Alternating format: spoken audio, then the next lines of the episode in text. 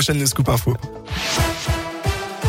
Et à la une de l'actualité, le gouvernement a détaillé hier les nouvelles règles pour pouvoir entrer en France. À partir d'aujourd'hui, toute personne entrant sur le territoire français doit présenter un test PCR ou antigénique négatif de moins de 24 heures ou 48 heures en fonction du pays de provenance. Pas besoin de test toutefois pour les personnes complètement vaccinées lorsqu'elles arrivent d'un État membre de l'Union européenne ou d'Europe, hein, comme l'Islande, Monaco ou la Norvège. Le gouvernement a également dévoilé une nouvelle classification des pays définie sur la base des indicateurs sanitaires. Les modalités dans L'entrée sur le territoire français varie donc en fonction de la classification du pays de provenance. Dans la région, cet incendie dans la Loire, ça s'est passé au complexe nocturne 1810 à la Talaudière hier soir vers 23h30. Un départ de feu s'est déclaré vers le restaurant et en tout 150 mètres carrés de l'établissement sont partis en fumée. Les pompiers sont intervenus pendant plus de deux heures et demie. Les clients sur place ont tous été évacués d'après le progrès. Dans l'un, un cas de grippe aviaire dans la Dombe. Le cadavre d'un cygne sauvage a été découvert sur l'étang du Grand Birieux dans la commune de Bouligneux à côté de Villars-les-Dombes. Huit communes du secteur ont été placées en zone de contrôle temporaire par arrêté préfectoral. Tony Estanguet, de passage dans la région, le triple champion olympique de canoë-kayak est actuellement président du comité d'organisation des JO 2024 en France. C'était à Bourg-en-Bresse dans l'Ain et à Saint-Martin-en-Haut dans le Rhône cette semaine. À Bourg, Tony Estanguet a fait un discours devant les 1000 élus présents aux assises nationales des départements de France.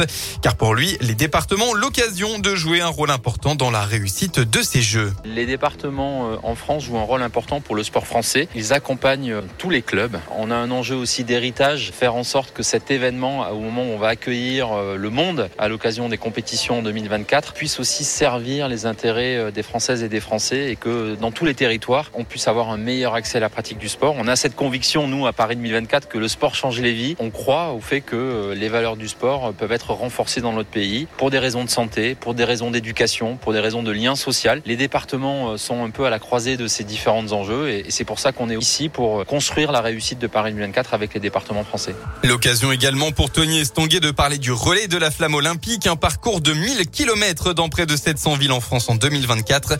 Les départements intéressés pour l'accueillir doivent se manifester d'ici début 2022 avec un ticket d'entrée à 150 000 euros. Le parcours sera dévoilé fin 2023. Sur les terrains de sport, on commence par du football, début de la 17e journée de Ligue 1. Aujourd'hui, trois, rencontres à retrouver. Marseille-Brest à 17h, Lille 3 à 19h et Lens-PSG à 21h. Demain, saint accueillera Rennes à 13h et le Clermont Foot se déplacera à Montpellier à 15h. Et puis en national, Bourg-en-Bresse perd sa place de leader. Et oui, dans cette 15e journée, le FBBP s'est incliné hier sur la pelouse du Restart de Buzyn. Le club du Rhône, Villefranche, a profité du faux pas après leur victoire contre Créteil pour piquer la première place au club Merci